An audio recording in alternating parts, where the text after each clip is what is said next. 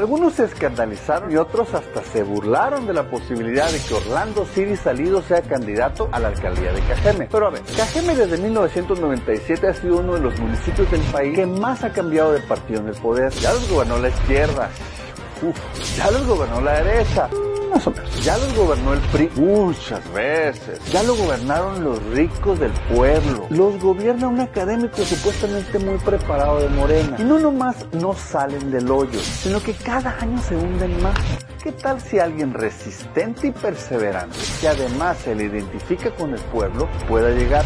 Quizá lo que Cajeme necesita es simple y sencillamente determinación y sentido común. No se burlen del Siri, porque les puede dar la sorpresa. Salud.